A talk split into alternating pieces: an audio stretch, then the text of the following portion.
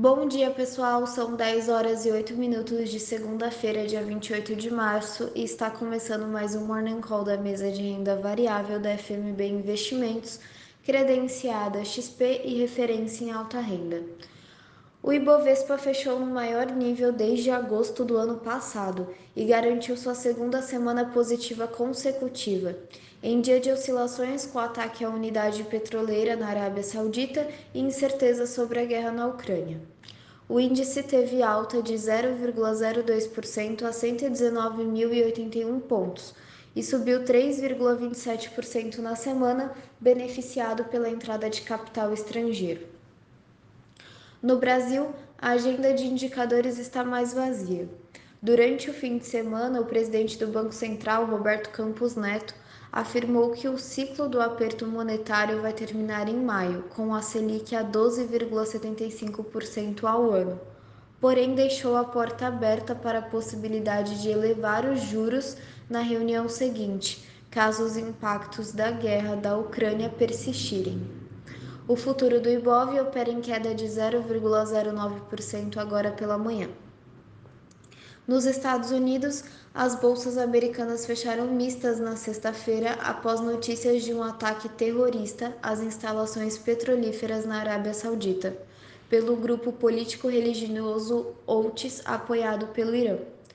Além disso, o conflito no leste europeu e falas de dirigentes do Federal Reserve sobre aperto monetário aumentaram a volatilidade da bolsa. O futuro do S&P opera em alta de 0,16% agora pela manhã.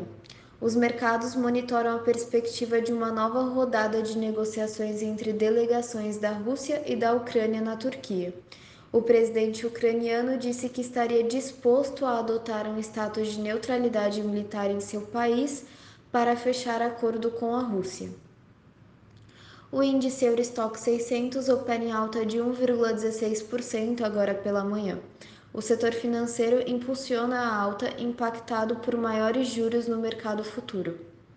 Na Ásia, as bolsas fecharam mistas. Xangai fechou em alta de 0,07%, Hong Kong subiu 1,31% e Tóquio caiu 0,73%.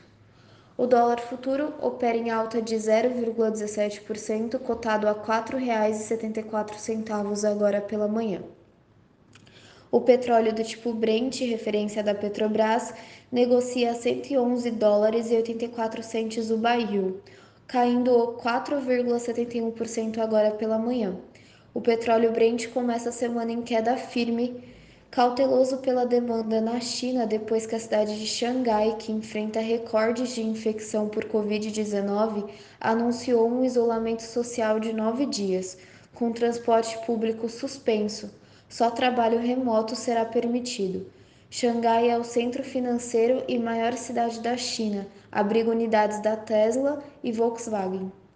O minério de ferro negociado em Singapura, referência para a negociação do mineral no mundo, está cotado a 153 dólares e 85 centes por tonelada, subindo 0,45% em relação a ontem. E o ouro opera em, em queda de 0,63%. Uma excelente segunda-feira a todos, boa semana e bons negócios.